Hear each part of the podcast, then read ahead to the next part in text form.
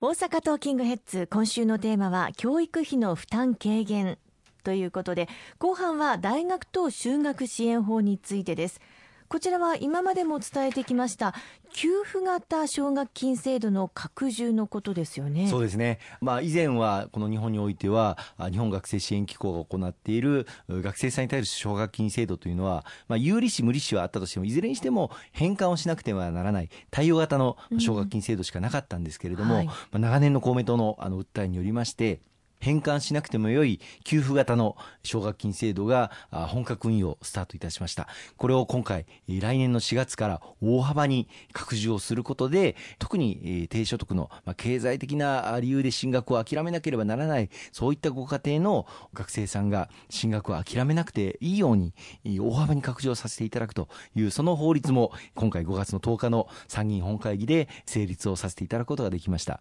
具体的にはどんな内容になってるんですか、はい、あのこれは給付型奨学金制度というのはご自身が国公立の大学か私学の大学かそして自宅から通われているか自宅外からアパートなど借りて一人暮らしで通っているかこれによって金額が変わってきます。はい、で今回は、まあ、住民税非課税世帯という世帯、まあ、経済的に本当に苦しい状況にあるご家庭のお子さん学生さんに対する大幅拡充なんですけれども例えば私立の大学に通っていて自宅以外からアパートなどを借りて通う学生さん、まあ、一番負担が大きいわけですけれども、はい、こういった方には最大91万円の給付型奨学金を支給するということが盛り込まれております。で次にまあ負担の多いのが国公立に通っているけれどもやはりアパートなどから自宅の外から通っているこうした学生さんには80万円の、えー、給付型奨学金が支給されるという、まあ、大幅にこれまでの給付型奨学金を増額させると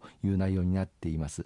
さらには、まあ、その奨学金を、まあ、返還しなくても良い形で支給するだけじゃなくて、授業料を減免する制度も上乗せして、えー、支給することになっていまして、例えば同じように私立の大学に通われている学生さんに対しては、入学金を26万円、そして授業料を年間70万円減額をするという、この措置も合わせて支給することになりますので、この大学に通われる、通いたいというふうに思う学生さんにとっては、本当にこれまで経済的な理由で諦めなければならなかった学生さんに、その進学の道を開くと、それを支援する大きな第一歩になるというふうに思っています。そうですね。それは1年間にえー、支給される金額というふうに考えていいんですか？そうですね。先ほど言いました給付型奨学金も最大年間約91万円、まあ、私立大学で自宅の以外から通ってらっしゃる学生さんへは給付型奨学金が年間91万円。そして授業料入学金。これも入学金はまあ入学の時ですけれども授業料は年間で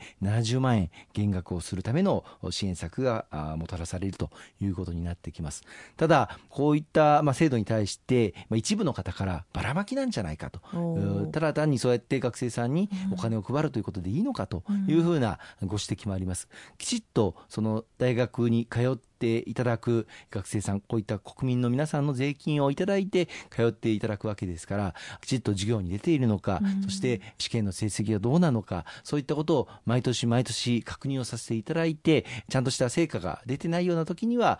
戻してもらうということも盛り込まれているということをご理解をいただきたいと思うんですね。この給付型奨学金制度の拡充は来年度2020年4月から、まあ、その時の新入生だけではなくて在校生も対象になるんですよね。そうなんです。あの当初政府はまあ新入学生、来年の4月から入学する学生さんを対象にと検討していたようなんですけれども、公明党として今実際に勉強している学生さんでももう進学続けられないというふうに思っている学生さんいるじゃないかと、そういう学生さんも対象にすべきだということで、今の1年生、2年生、3年生も対象になるということをご理解をいただきたいと思います。ということは本当に来年度からは完全導入と言ってもいいぐらいですよね。そうですね。いいすね。長年訴えてきましたあの教育費の負担の軽減、うん、えー、公明党はあ力を入れて、えー、まいりましたけれども、これがいよいよ今年の10月からまずは幼児教育の無償化、そして来年の4月からあ私立学校も実質的に授業料が無償化全国展開されるんですが、うん、プラス大学生についても低所得のご家庭の学生さんが、まあ、大幅に給付型奨学金制度を拡充して活用することができるという、まあ、そういう社会にになっていくという、これまでまあ日本においてなかなか手が届かなかったこの分野が大きく拡充されるということをご認識をいただきたいと思いますし、これによって優位な人材が未来に羽ばたき、そして日本の社会を、そして世界を大きくリードしていただく、え、そういった未来の人材群をですね、若い人たちに築いていっていただきたいと思いますね。そうですよね。まあ、あの、例えば支援を受けられる人たちと受けられない人たちで意見がいろいろ分かれてしまうというような現状があったりしますけれども、でもこういったことというのはどこかで決めていかないと進められないということになったりしますよね。そうですね。まあ、今回も高等教育の無償化、大学生に対する給付型奨学金の拡充については、あの、先ほど言いました通り、住民税非課税世帯というふうに線引きをさせていただいております。大体今、4人家族の場合ですと、年収大体270万以下のご家庭になります。で、これを上回る270万から300万の未満のご家庭であれば、満額の3分の2、そして、えさらにその年収300万から380万円の未満であれば、満額の3分の1、えー、受け取ることができると、まあ、段階的に、えー、受け取ることができるようになっておりますけれども、やはり一定の、まあ、所得で、えー、線引きはさせていただかざるを得ないということをご理解をいただきたいと思いますし、やはり経済的な理由でどうしても進学をしたいけれども、進学の意欲を持っているけれども、諦めざるを得なかったあ子どもたちが一人でも大学に進学することができる社会を築くための大きな一歩なんだというふうにご理解をいただきたいと思います。自分は対象じゃないというふうに思われる方もいらっしゃるかもしれませんけれども、そこはどうかご理解をいただければと思いますね。今週もたくさんのお話をいただきましてありがとうございました。